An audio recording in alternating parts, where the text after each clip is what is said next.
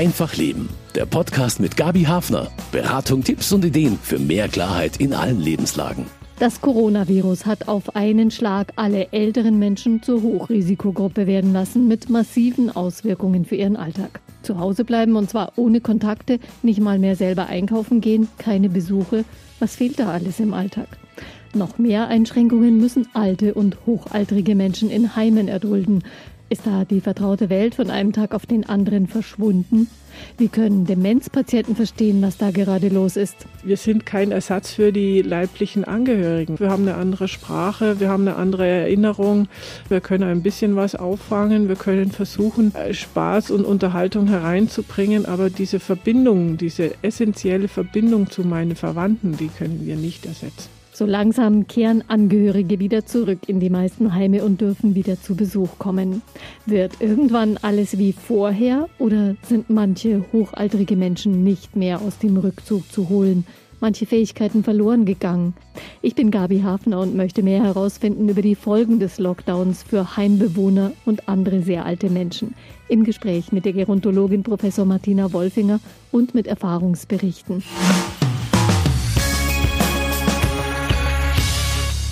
Isoliert und weg vom Leben, das waren alle Bewohner von Alten- und Pflegeheimen mit einem Schlag, als das Virus möglichst ausgesperrt werden sollte aus den Einrichtungen. Sicher eine Maßnahme, die nur wegen eines so ernsthaften Grunds getroffen worden ist.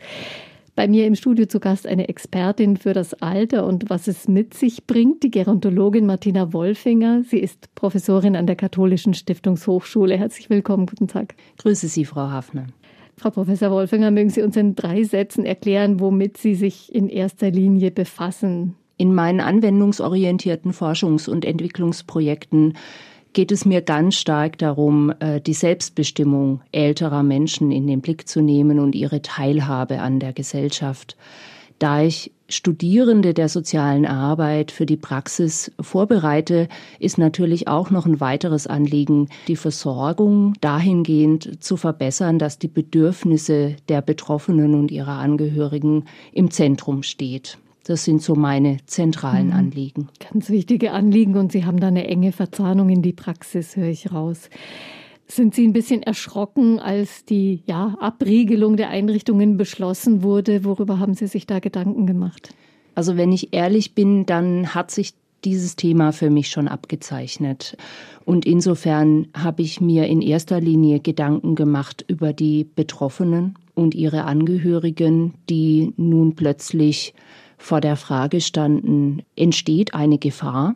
Wenn ich meinen pflegebedürftigen Angehörigen besuche. Und natürlich auch mein Blick galt den Pflegenden. Und hier war mir sehr schnell klar, auch aus eigener Praxiserfahrung, dass man hier innerhalb kürzester Zeit abwägen muss zwischen ganz unterschiedlichen Bedürfnissen. Zum Beispiel Schutz, Schutz vor Infektion und gleichzeitig dem Bedürfnis nach Normalität nach Teilhabe, eben auch äh, Gemeinschaft in, in Gruppenangeboten, Besuche, die ja gleichermaßen von wesentlicher Bedeutung für die Pflegebedürftigen sind. Ja, auch Therapeuten, Angehörige sowieso, alle Personen von außen, die durften nur noch in begründeten Ausnahmefällen so ein Pflegeheim betreten. Welche Folgen hat das? Ja, die Schultern, auf denen sich die Verantwortung das Leben sozusagen in, im Pflegeheim verteilt, werden immer weniger. Das bedeutet, dass natürlich auch die Belastungssituationen bei allen Beteiligten nach oben gehen können. Und natürlich gibt es auch Folgen für die Bewohner der Heime. Darüber werden wir ausführlich sprechen in dieser Sendung. Auch Senioren, die zu Hause leben natürlich und noch weitgehend autonom ihren Alltag gestalten können, sind natürlich betroffen, weil sie möglichst jetzt auch zu Hause bleiben sollten, ganz wenig Kontakte haben, nicht nach draußen gehen. Ja, wenn wir hier die älteren Menschen anschauen, selbst in der Gruppe der 85-Jährigen und älter, haben wir viele, die sich subjektiv gesund fühlen, die auch äh, viel tun und leisten für ihre Angehörigen oder auch für ihre Nachbarn oder auch in den Pfarrgemeinden aktiv sind. All diese Aspekte fallen plötzlich weg. Und sie sehen oft auch, dass die Kinder und Enkelkinder natürlich in Not sind. Homeoffice, Homeschooling. Und plötzlich kann ich nichts mehr beitragen, nichts mehr direkt beitragen. Diese tägliche Entscheidung, dort zu bleiben, auch die Einkäufe zum Beispiel so weit zu reduzieren oder äh, sich die Nahrungsmittel nach Hause bringen zu lassen, beinhaltet natürlich auch die Teilhabe quasi en passant. Ich erlebe ja auch, wenn ich durch den, den Laden gehe, die anderen Menschen. Ich habe ein kurzes Schwätzchen sozusagen genau. an der Kasse und all diese Möglichkeiten fallen weg. Das bedeutet, es trifft alle, aber es betrifft vor allen Dingen diejenigen, die sowieso wenig soziale Kontakte haben. Mhm die dann vielleicht auch noch aus Angst äh, wirklich sich noch weiter isolieren. Und das sind dann Spiralen, die da ausgelöst mhm. werden können, die nach unten gehen, ja. im Gemüt, in der Seele, in der Psyche. Ja, und in einer speziellen Situation sind Menschen auch mit Demenzerkrankungen. Sie können den Hintergrund dieser Maßnahmen nicht mehr oder vielleicht nur momentweise verstehen. Und zu diesen Folgen befrage ich Gabriele Kuhn. Sie ist Projektleitung einer Demenz-WG der Caritas im Harthof im Münchner Norden. Frau Kuhn, man könnte ja so spontan meinen, in einer Demenz-WG, da bemerken die Bewohner von Corona vielleicht gar nicht so viel. Abgesehen davon, dass natürlich auch hier jetzt lange Zeit keine Angehörigen zu Besuch kommen durften. Das ändert sich jetzt gerade. Sind denn Ihre Bewohner betroffen von der Krise? Äh, ganz außerordentlich, ja. Also die merken sehr genau, ob ihre Töchter oder Söhne zu Besuch kommen. Sie haben das Gefühl, irgendwas falsch gemacht zu haben, weil die Angehörigen nicht mehr kommen. Wir können es ihnen immer wieder sagen, sie vergessen es wieder und verstehen es dann doch wieder nicht. Also es hat massive Auswirkungen auf diese Personen. In einer Wohngemeinschaft hatten wir jetzt auch einen Corona-Fall, von was zu noch einem massiveren Lockdown geführt hat, sprich auch die Mitarbeiter jetzt alle massiv in Schutzkleidung herumgelaufen sind, was für die Bewohner vollkommen befremdlich war, dass also jetzt auch noch die Bezugspersonen so verkleidet waren oder sind. Das ist ganz besonders schlimm für die. Mhm. Das können sie sich dann auch wirklich nicht erklären und mhm. Äh, es ist ein bisschen unheimlich vielleicht auch für manche. Ja, wenn man es in der Konsequenz sieht, wir hatten jetzt, ich möchte zwei Beispiele erzählen eine relativ agile Person, mit der ich auch gerne noch spazieren gegangen bin im, im Außenbereich, um mich mal zu sehen, wie es ihr geht. Im März war das noch, Anfang März. Die hat mir noch ihre ganze Lebensgeschichte erzählt. Man hatte nicht den Eindruck, äh, dass sie irgendwie großartig verwirrt ist. Vier Wochen später hat diese selbe Frau nicht mehr gewusst, wie sie heißt hat sich in ihr Zimmer zurückgezogen, hat nicht mehr einen Fuß vor den anderen gesetzt, hat angefangen, das Essen nicht mehr zu sich zu nehmen, ist völlig in sich zusammengesunken, hat einen Blick gekriegt, der gläsern war, der ist durch einen durch hindurchgegangen. Man hat das also, wenn man das erlebt hat, diesen Wechsel innerhalb von vier Wochen, das war für uns so, dass wir gesagt haben, okay, die Frau verabschiedet sich jetzt, ja. Und das war für uns so der moralische Ansatz zu sagen, okay, das geht jetzt in eine palliative Situation hinein. Mhm. Wir holen die Angehörige jetzt herein. Sie ist dann selber positiv geworden und ist ins Krankenhaus gekommen.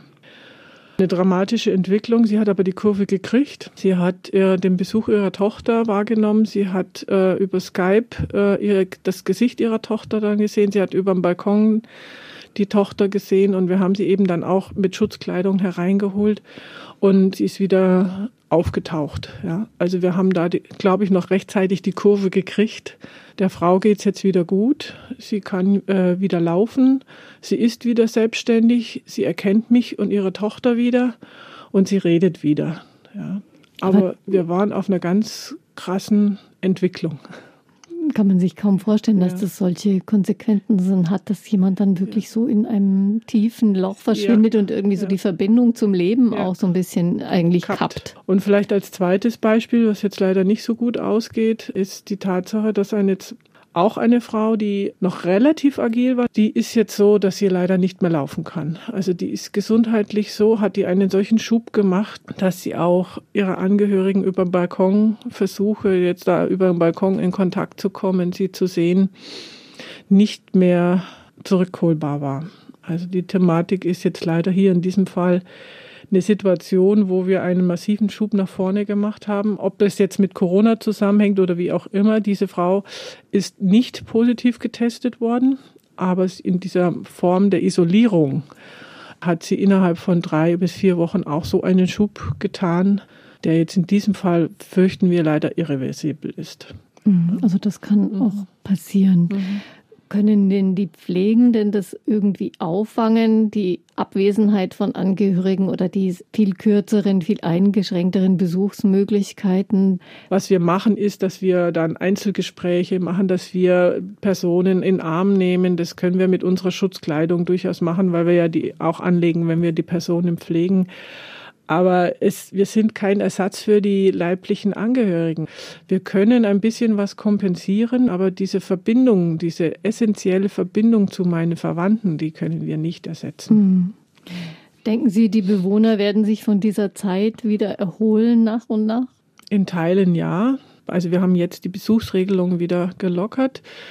Da merken wir, dass die Stimmung bei einigen schon wieder ansteigt. Also dass die etwas gelöster wirken, dass sie leichter Nahrung zu sich nehmen, dass sie eher auf eine Ansprache reagieren oder auch die Leute ganz andere Gesichtsmimik entwickeln, ja, die Augen heller sind, öfters mal ein Lachen ins Gesicht kommt, vielleicht sogar die eine oder andere Anekdote. Es waren jetzt vier Leute da übers Wochenende, aber bei den vieren war es wirklich auffällig. Also eine Rückkehr des ja. Lebensmutes ja. und der Lebensfreude schon. Ja, genau. Da kann man nur wünschen, dass dieses ja, notwendige Experiment auch wirklich ja. gut geht. Ganz vielen Dank für Ihre Erfahrungen aus der Demenz-WG. Mhm. Altenheime in der Corona-Zone, keine Besuche, wenig Kontakt innerhalb des Heims, bitterer Alltag für viele Wochen. Über die Folgen spreche ich mit der Gerontologin Professor Martina Wolfinger. Was sagen denn Fachleute für das Alter? Sind da auch gesundheitliche Gefahren entstanden für viele Heimbewohner, weil eben die Fürsorge von Angehörigen oftmals die Pflege ergänzt? Und weil es natürlich ein wichtiger Moment ist, all das, was man mit Angehörigen erleben kann. Menschen, die dort leben, haben regelmäßigen Kontakt mit den Pflegenden Sie haben regelmäßigen Kontakt auch mit äh, Mitarbeitern der sozialen Betreuung und der Alltagsbegleitung. Pflege ist Beziehungsarbeit, genauso eben auch äh, soziale Betreuung.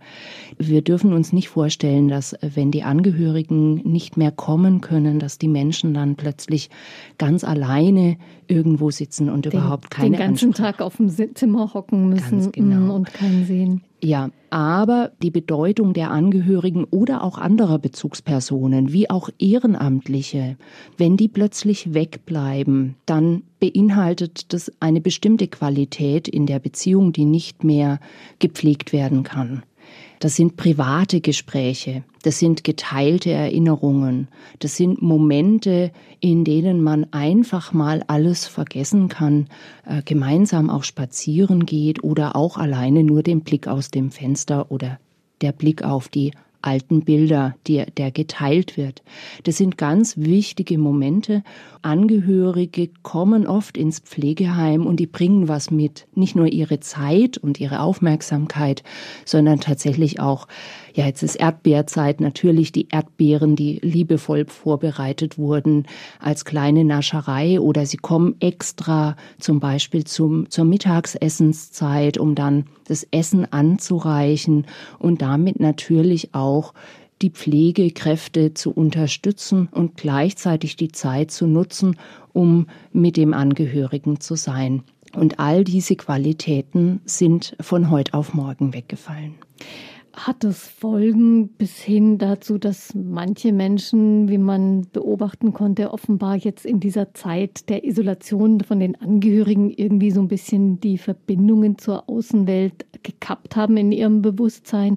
Gerade wenn auch das Telefonieren vielleicht schwer fällt. Wie, wie lässt sich sowas erklären? Wir können da zurückgreifen auf ganz ausführliche Untersuchungen eines Psychogerontologen, Tom Kitwood. Das, was er herausgefunden hat, zeigt sich ja wie in einem Brennglas, sag ich mal, verstärkt bei Menschen mit Demenz. Äh, wir haben alle das Bedürfnis nach Nähe, nach Trost, nach Zuversicht, nach Anerkennung, auch nach sinnstiftender Aktivität. Und wenn es eben dieses einem anderen auch Freude bereiten beinhaltet, also das bildet unsere Persönlichkeit auch aus. Wenn diese Ansprachen, sag ich mal, oder positiven Interaktionen extrem zurückgehen, dann besteht insbesondere bei Menschen, die sowieso dazu neigen, äh, aus Krankheitsgründen oder aus welchen Gründen auch immer, die Gefahr, dass sie tatsächlich den Bezug verlieren äh, zur äußeren Welt weil ich muss ihn immer wieder herstellen. Und das bedeutet natürlich, dass Menschen, die stark pflegebedürftig sind oder sehr verwirrt sind, sich hier umso schwerer tun. Und es tatsächlich passieren kann, dass Menschen immer schwerer aus dieser Wahrnehmungsglocke herauskommen.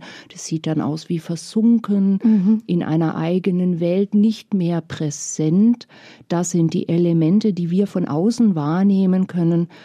Und natürlich ist die positive Interaktion, die Wertschätzung, die Ansprache, das Erleben von Nähe, das Erleben von äußeren Reizen genau das, was Menschen hilft, im Hier und Jetzt verankert zu mhm. bleiben. So ein innerer Rückzug, so ein bisschen ein eigentlich ein Eingeschlossensein in dem, was die alten Menschen dann selber vielleicht noch wahrnehmen können? Ist das ein Prozess, der sich wieder umkehren lässt, möglicherweise, wenn die Angehörigen jetzt wieder so halbwegs im gewohnten Rhythmus kommen können? Das Schöne ist, dass äh, unser Körper wie auch unser, unser Gehirn trainierbar sind. Das bedeutet, das ist natürlich wieder aufbaubar. Aber wenn im Hintergrund, sag ich mal, ein Prozess stattfindet, der vielleicht durch diese Krisensituation auch nochmal äh, verstärkt wurde, dann kann es auch sein, dass wir merken, salopp gesagt, mein Angehöriger hat weiter abgebaut. Das ist erleben wir auch, äh, wenn Menschen einen Infekt zum Beispiel mhm. durchgemacht haben, dass dann diese Krisensituationen die Ressourcen des Menschen äh, so, so stark gezehrt haben, dass sich dann die Situation verschlechtert. Also ein Verstärker hier, das Virus, auch wenn es nur indirekt quasi durch die Situation wirkt. Menschen in hohem Alter, die haben in ihrem Leben ja fast alle schon sehr schwierige Zeiten erlebt, einen oder sogar mehrere Kriege, die ganz alten Flucht, Hunger. Löst die Pandemie vielleicht jetzt in Verbindung mit diesen Erinnerungen auch Ängste aus oder eher so ein, das kann ich jetzt auch noch irgendwie überstehen, ich habe schon so viel mitgemacht? Ja, im Prinzip äh, sprechen Sie genau die beiden Phänomene an, äh, die die Bandbreite auch darstellen und sicherlich bewegen sich viele Menschen dazwischen. Ja, die Erfahrung, schwierige Situationen überstanden zu haben, kann jetzt dazu führen, dass ich auch weiß, wie ich in solchen schwierigen Situationen umgehe, wie ich meinen Tag gestalte, wie ich Hoffnung wahre, Kontakte halte und so weiter.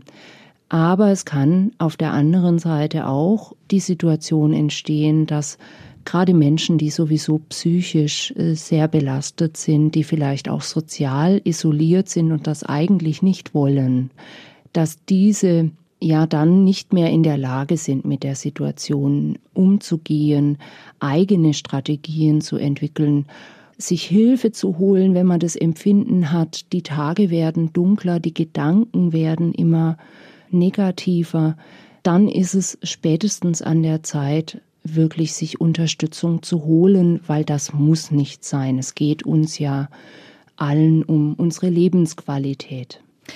Wenn wir jetzt über hochaltrige Menschen sprechen, die vielleicht auch nicht mehr so ganz in der Lage sind, diese Hintergründe für die Isolierung, für all diese Maßnahmen, dass die den Alltag so verändern, zu erfassen, kann man denen die Ängste überhaupt nehmen? Sie werden vielleicht die ja auch gar nicht so klar ausdrücken können, sondern das sind vielleicht so diffuse Prozesse, die in ihnen da vorgehen und man merkt dann nur, dass die Person sich total zurückzieht oder eben sehr, sehr stark äh, leidet unter der Situation, aber es gar nicht mehr so wirklich ausdrücken kann. Wie mhm. kann man das auffangen möglicherweise?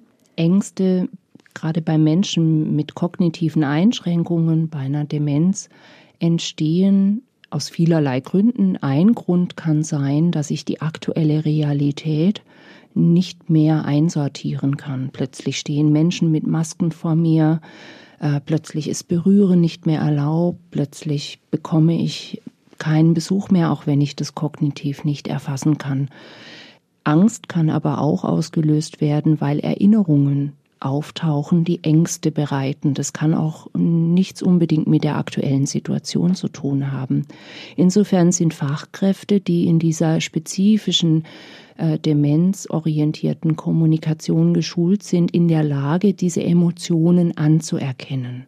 Weil das ist die Realität der Menschen. Es geht nicht um Korrektur.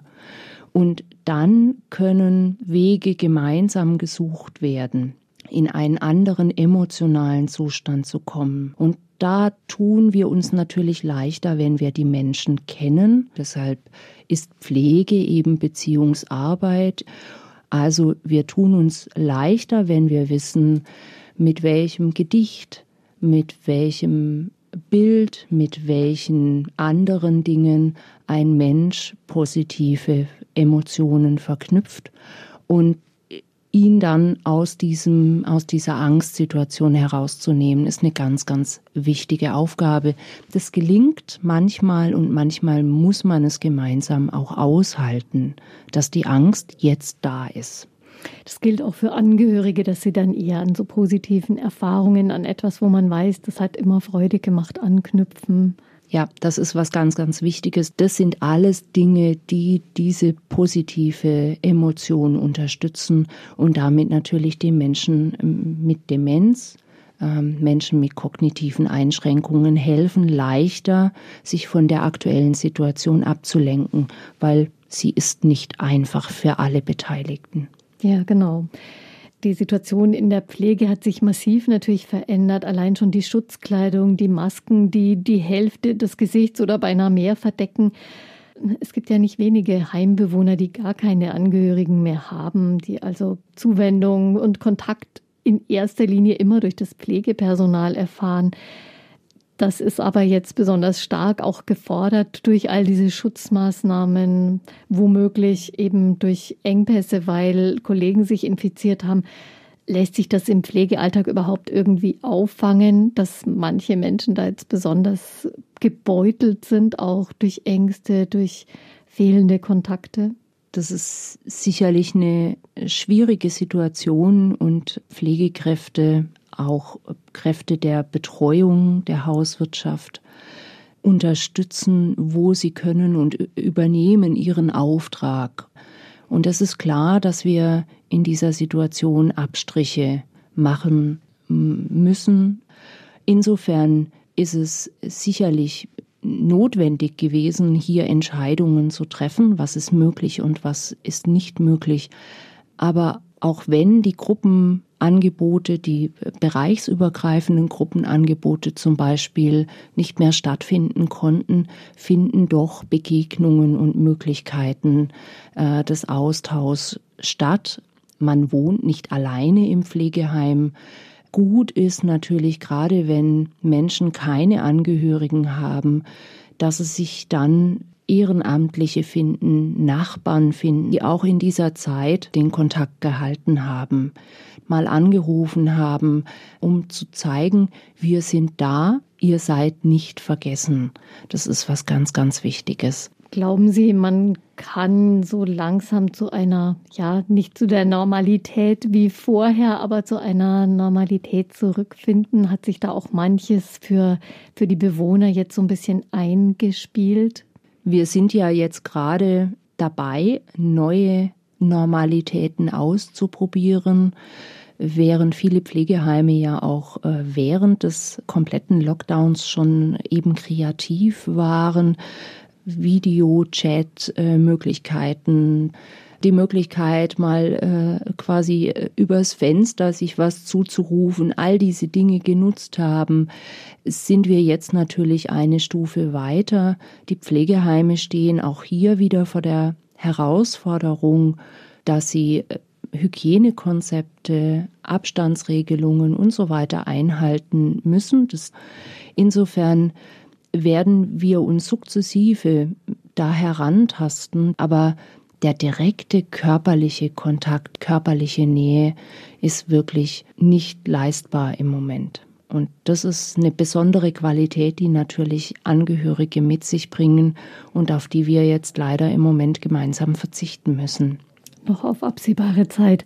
Was müssen denn Angehörige jetzt wissen über die Situation ihrer Heimbewohner? Was sollte man sich vor Augen führen, was da einfach fehlt, was einem jetzt vielleicht nicht so klar ist, wenn man nicht geschult ist?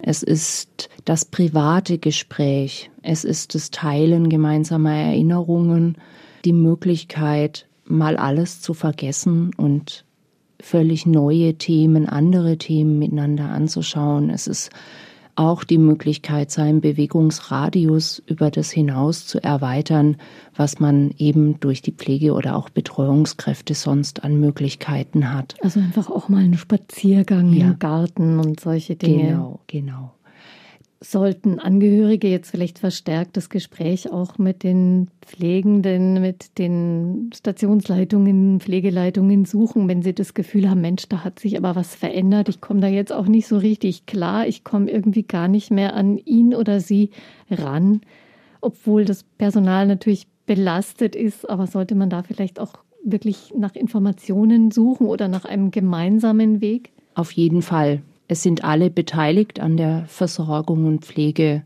Insofern ist das gemeinsame Bild das Wichtige. Ich möchte aber auch Angehörigen nahelegen, selbst mal ähm, zu schauen, welche Ängste sie umtreiben. Das sind auch Ängste, die jetzt eben Coronavirus als Verstärker, die sich natürlich in so einer Situation, in der ich weniger direkt im Kontakt stehen kann, in denen ich seltener zu Besuch kommen kann, natürlich noch stärker hochkommen, sag ich mal. Mhm. Und diese Sorgen und Ängste sind ja auch meine Ängste als Angehöriger. Und da ist der Moment, in dem ich mir auch selbst Unterstützung, Austausch, es gibt noch mehr Angehörige, die in derselben Situation stehen, holen kann. Mit Blick auf die Betroffenen ist es angeraten, tatsächlich sich Informationen einzuholen, auch zu bitten. Viele Pflegeheime haben äh, die Möglichkeit, einer Telefonsprechstunde oder überhaupt einfach anzurufen, zu hören, nachzufragen, wenn sie eine Veränderung wahrnehmen aber auch allen gemeinsam ein Stück wieder Zeit zu geben, sich in der neuen Normalität zurechtzufinden. Die Pflegeheime, die dortigen Mitarbeiter leisten im Moment sehr, sehr Großes. Sie müssen sehr viele Auflagen erfüllen, die alle begründet und berechtigt sind, um diese Besuche zu ermöglichen. Und es bedeutet, es muss sich auch einspielen, also auch da Verständnis und Geduld, aber gleichzeitig Aufmerksamkeit, ein gemeinsames Sorgen füreinander ist hier, denke ich, das richtige Bild. Mm, an einem Strang zu ziehen. Der völlige Lockdown, was Besuche von Angehörigen betrifft in Heimen, ist ja jetzt aufgehoben.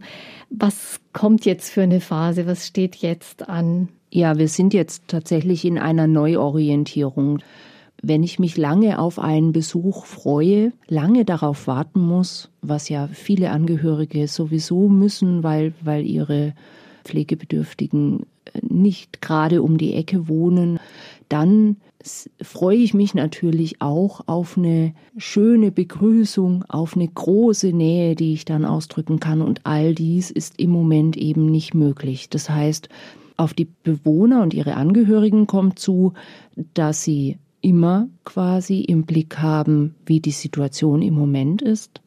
Und auf die Pflegeheime kommt tatsächlich zu, dass sie jetzt ein Stück ihre Türen wieder öffnen. Das ist eigentlich ja auch das der Grundsatz der Pflegeheime. Pflegeheime sind offene Häuser, haben oft auch offenen Mittagstisch oder Tagespflegeangebote. Das heißt, eigentlich ist dort ganz viel Leben. Das heißt, man kehrt ein Stück weit wieder zurück zu dieser Öffnung und gleichzeitig weiß man, hier lauert im Moment Gefahr. Und diese Gefahr ist unsichtbar und man kann sie nur durch Hygienemaßnahmen, durch Abstand, durch Schutzkleidung, durch Dokumentation, aber eben auch durch kreative Möglichkeiten und Maßnahmen einhalten. Und ich denke, wir werden viele Erfahrungen sammeln wir werden auch herausfinden, was das bedeutet an Mehrbelastung oder auch an Entlastung. Das wissen wir noch nicht. Wir haben jetzt das erste Wochenende mhm. miteinander erlebt. Wir werden auch erfahren, welche wunderbaren kreativen Lösungen sich da in den Häusern etablieren und vielleicht haben wir irgendwann sowas wie ein Best Practice Paket, Beispiele, die wir nachmachen können. Sie werden jedenfalls in Zukunft Ihren Studenten auch über Maßnahmen und Entwicklungen in dieser Zeit berichten und die werden darüber was lernen. Der Ruf nach ausreichend Schutzkleidung, damit auch wirklich das Personal und die Bewohner geschützt werden können, nicht nur irgendwie, sondern eigentlich so, wie es ähm, ja Stand der Erkenntnis ist, ist der endlich gehört worden? Wie sieht es da aus? Denn das ist ja etwas, was letztlich vieles auch wieder ausbremst. Also ich kenne die Versorgungslage der Pflegeheime im Detail nicht. Ich bin Mitglied in Healthcare Bayern. Das ist eine Organisation der Institutionen und Einrichtungen und auch der Forschenden im Gesundheitswesen hier in Bayern. Und dort wurde nun vermittelt, dass sich die Lage offensichtlich sukzessive entspannt. Da gibt es jedenfalls Anzeichen, dass das eine Frage ist, um die man sich dann vielleicht nicht mehr so stark kümmern muss. Würden denn eigentlich regelmäßige Tests etwas bringen, um einen ja wieder etwas lebendigeren, lebbareren Alltag zu ermöglichen in Heimen? Es stellt sich ja dann immer die Frage, wer wird getestet. Wir haben äh, jetzt Ende April vom Robert Koch Institut herausgegeben, die Empfehlungen zum Gesundheitswesen lesen können. Und das bedeutet, dass dort zum Beispiel empfohlen wird, dass wenn Menschen im Pflegeheim oder auch in anderen vollstationären Einrichtungen, auch Einrichtungen der Behindertenhilfe, Symptome aufweisen, dass die sehr zeitnah getestet werden um gegebenenfalls Quarantänemaßnahmen sehr genau abzuwägen. Aber wer kann tatsächlich getestet werden? Müssen alle Angehörigen, die zu Besuch kommen, einen Test aufweisen? Alle Mitarbeitenden? Das wäre sicherlich irgendwann der Punkt, dass man die Antikörpertestung ja auch durchführt.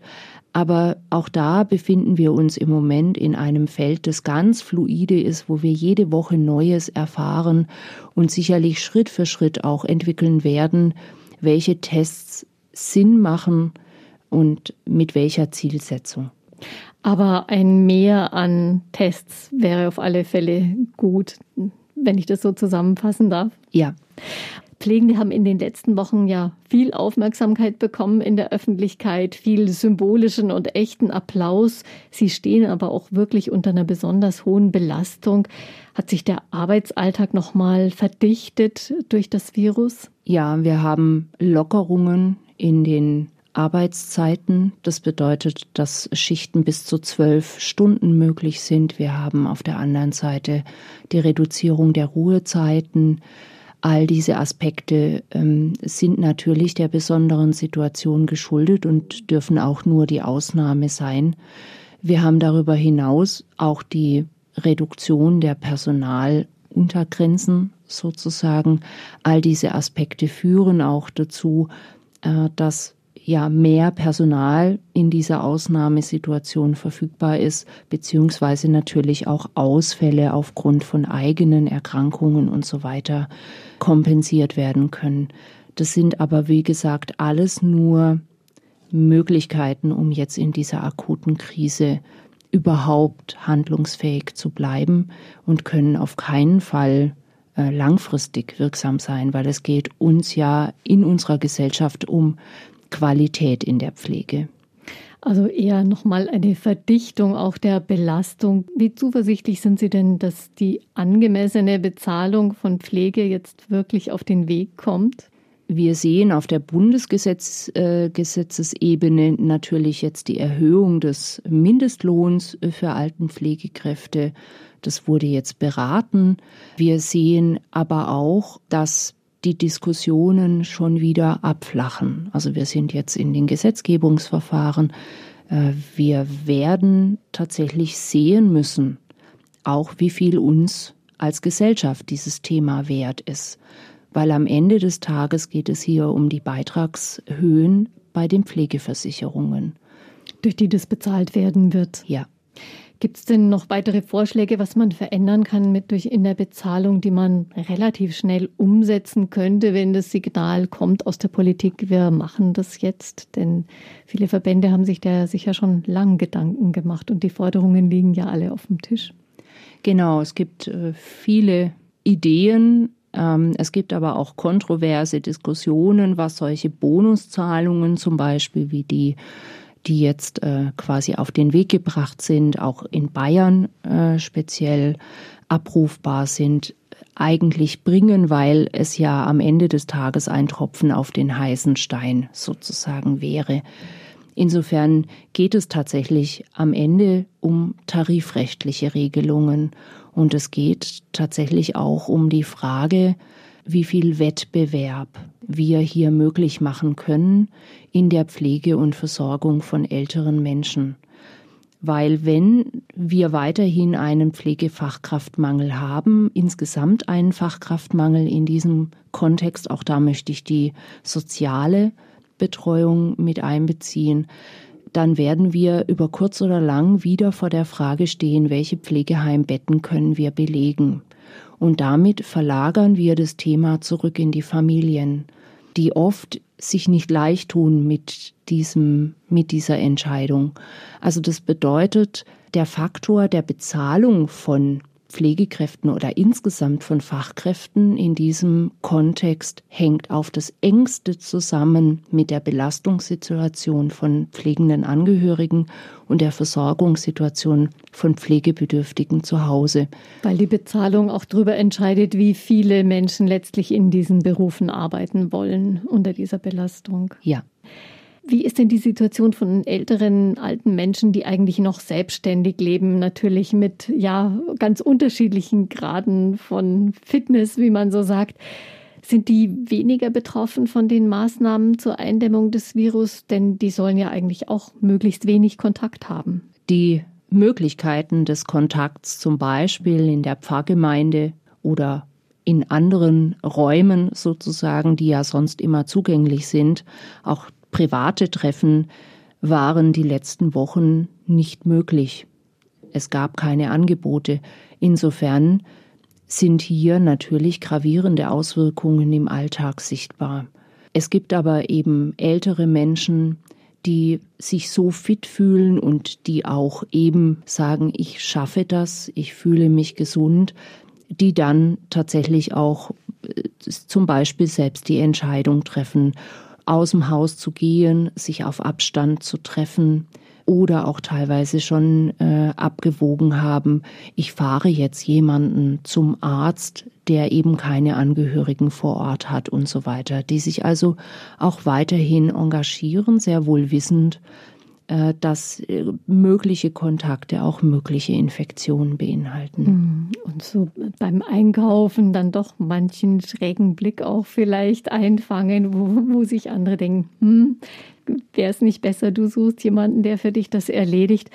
Aber man versteht ja auch, dass keiner gerne ewig zu Hause hockt. Aber gibt es auch Menschen, die sich nicht mehr raustrauen, weil sie irgendwie doch eher diese Ängste empfinden als dieses, naja, ich probiere es jetzt mal.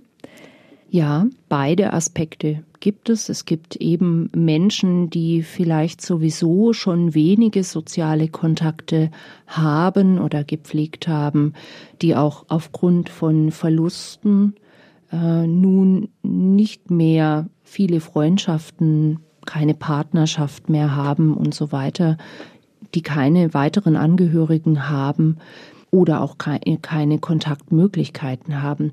Diese sind natürlich jetzt besonders in der Gefahr der Isolation, haben dann vielleicht auch das Empfinden davon, dass alles, was vor der Haustür stattfindet, mit Gefahr verbunden ist.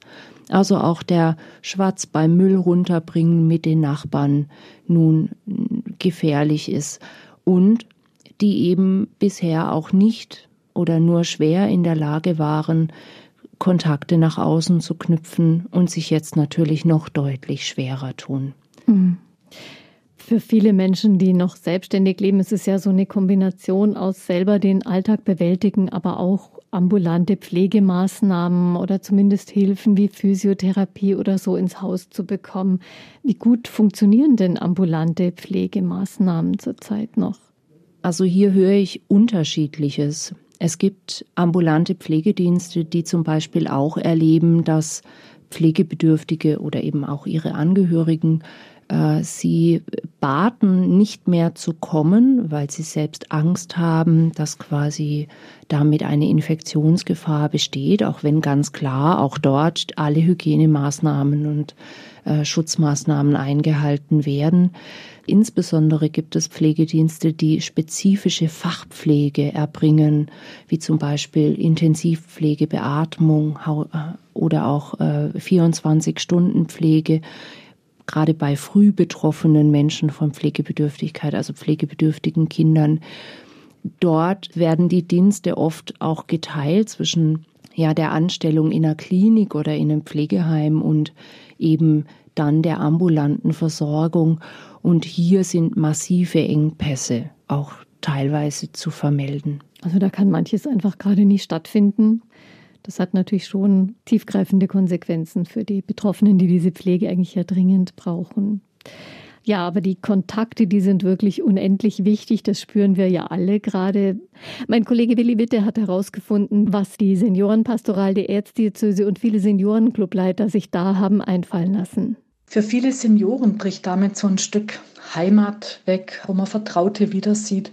Und das ist sehr schmerzlich, dass es eben diese Möglichkeiten nicht mehr gibt. Adelheid Wittmann ist Leiterin der Seniorenpastoral im Erzbistum München und Freising und bildet die Ehrenamtlichen in der Seniorenarbeit aus. Ihr wurde schnell klar, da muss etwas passieren. Wir haben vor Ostern den Verantwortlichen vor Ort einen Brief geschickt mit den Ostergrüßen vom Kardinal drin, mit zehn geistlichen Impulsen und mit zehn Briefumschlägen. Und die Idee war, vielleicht mögen manche die Impulse verschicken oder in Briefkästen einwerfen von den Senioren und Seniorinnen, die jetzt diese Treffen vermissen. Und es hat mich wirklich nachdenklich gemacht, wie oft in den Rückmeldungen davon die Rede war, wir sind nicht vergessen. Das haben der Theologin auch die Rückmeldungen der Ehrenamtlichen aus vielen Pfarreien bewiesen, wie die von Christine Schmidt aus Altmühldorf. Sie hatte bereits für den Palmsonntag eine Aktion vorbereitet. Wir haben dann am Palmsonntag mit dem Mühldorf TV einen Gottesdienst aufgezeichnet. Da habe ich Palmbuschen gebunden, habe es da mitgenommen, da sind sie gesegnet worden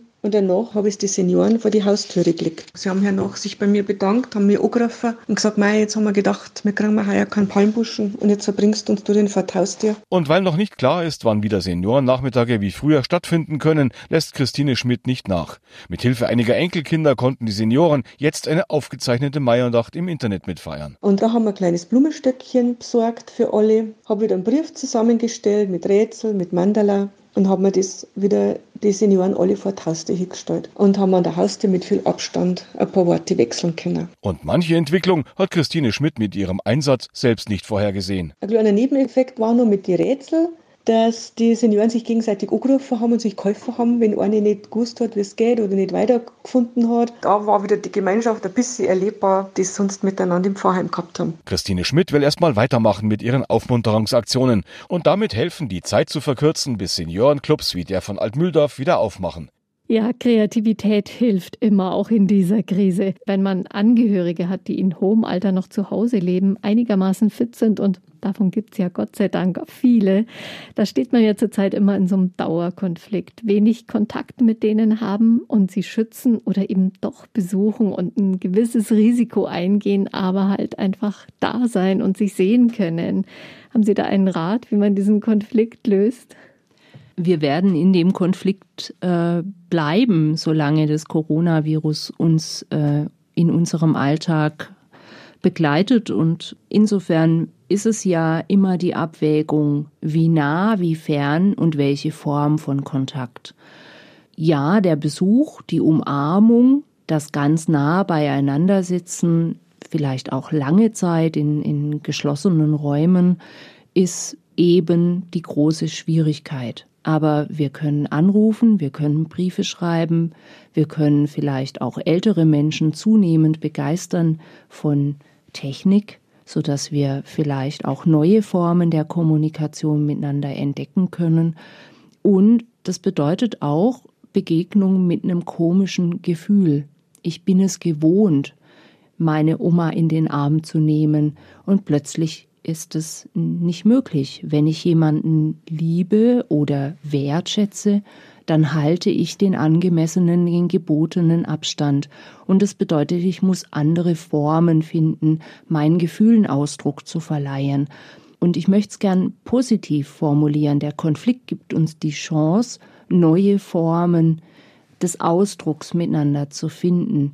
Und dieser Ausdruck war ja auch schon in den Phasen, in denen keine Besuche denkbar waren, in denen wir eben Dinge vor die Tür gestellt haben, die dann sozusagen zur Freude beigetragen haben. Jetzt sind wir einen Schritt weiter, aber wir sind genauso dann auch immer in, in der gemeinsamen Verantwortung dafür, dass wir eben niemanden gefährden, so gut wir das eben können.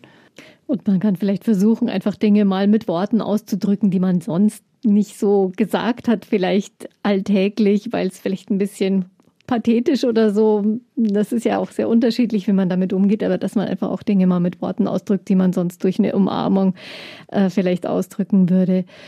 Dann gibt's ja auch ältere Menschen, von denen man weiß, die haben keine Angehörigen in der Nähe. Wie kann man denen über die Zeit helfen? Ich meine, viele kaufen ja für Nachbarn schon ein oder sie leisten seit Wochen zusammen mit anderen äh, irgendwie Kochservice, wo manche schon sagen, hm, ich glaube, das würde der eigentlich für immer ganz gut finden, wenn wir damit weitermachen.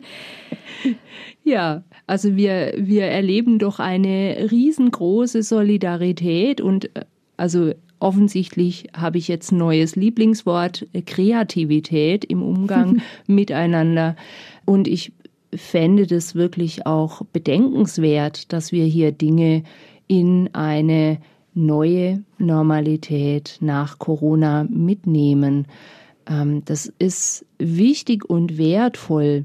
Die Hemmung liegt leider oft in den Menschen selbst. Es gibt wunderbare Angebote, es gibt quasi in fast jeder Zeitung äh, große Mitteilungen darüber, was die Nachbarschaftshilfe des Mehrgenerationenhaus, diese und jene Initiative anbietet. Es gibt Zettel im Briefkasten. All diese Dinge durften wir die letzten Wochen erleben, auch von den Pfarrgemeinden, aber auch eben von jungen Menschen, die sagen, ich habe jetzt Zeit und Möglichkeit. Die Hemmung liegt in uns da darüber hinwegzugehen, über diese Schwelle und zu sagen, ich lasse wieder andere Menschen in mein Leben. Das ist, das ist ganz wichtig und es hat nichts damit zu tun, dass ich schwach wäre, sondern das hat eigentlich was mit Stärke zu tun. Also dranbleiben mit diesen Angeboten und mit der Kreativität. Es gibt ja jetzt in den Heimen wieder mehr Normalität trotz Virus. Das wird sich entwickeln, hoffentlich relativ dynamisch. Welche Entscheidungen und Weichenstellungen stehen denn noch aus? Wir haben jetzt die erste Phase der Besuche und auch der Öffnung der Heime.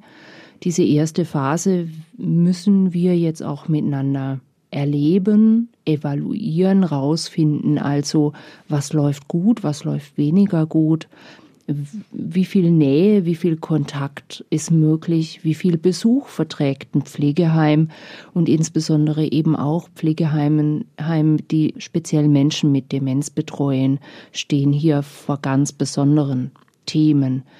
Hier gilt es tatsächlich weiter zu schauen und aus den Erfahrungen heraus neue Schritte zu entwickeln, wir haben jetzt auch schon die Möglichkeit, dass sogenannte Dienstleistungen wie zum Beispiel externe Therapeuten wieder ins Pflegeheim kommen, das unter bestimmten Auflagen. Und ich denke, es wird sich in diese Richtung entwickeln.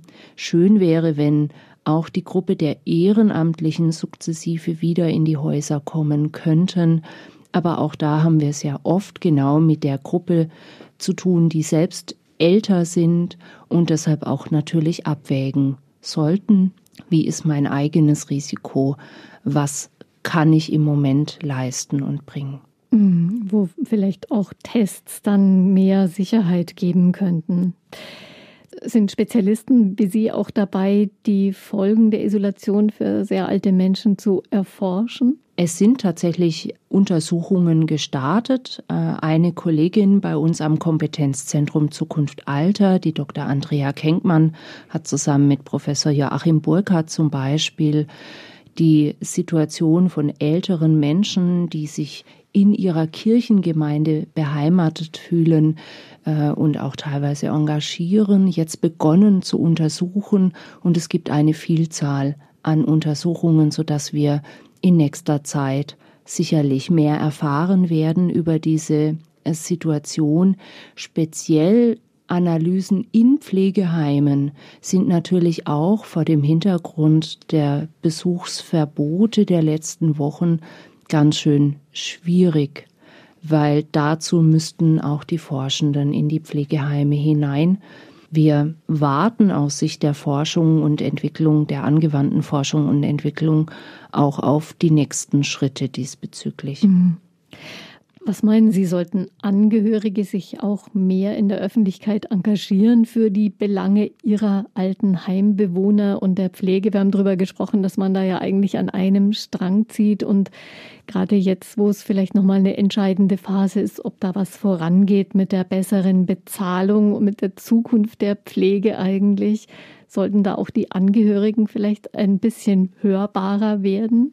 Sicherlich sind die Stimmen der Angehörigen, die wissen, was in den Pflegeheimen stattfindet, eine wichtige Stimme und ergänzen dieses Bild der Wertschätzung einerseits und auch der hohen Relevanz dieser Form der Versorgung. Oft sind Angehörige, die eben ihre Betroffenen in, ins Pflegeheim bringen, aber auch selbst so belastet, sonst hätten sie sicherlich an vielen Stellen die Pflege zu Hause weitergeführt. Wir reden hier von vielen Vereinbarerinnen und Vereinbarern, die eben Beruf und Pflege über lange Zeit unter einen Hut bringen mussten oder eben auch von Angehörigen, die selbst hochaltrig sind. Insofern ist es auch wichtig, dass die Heimfürsprecher und eben auch die Vereinigungen der Angehörigen, äh, die in, äh, eben ihre Bewohner in Pflegeheimen haben, zu Wort kommen. Und ich nehme wahr, dass die sich auch zu Wort melden. Vielen Dank, Frau Professor Wolfinger, für Ihr Hintergrundwissen, Ihre Erfahrungen und Einschätzungen. Danke, dass Sie da waren. Sehr gerne. Einfach Leben. Ein Podcast vom katholischen Medienhaus St. Michaelsbund, produziert vom Münchner Kirchenradio.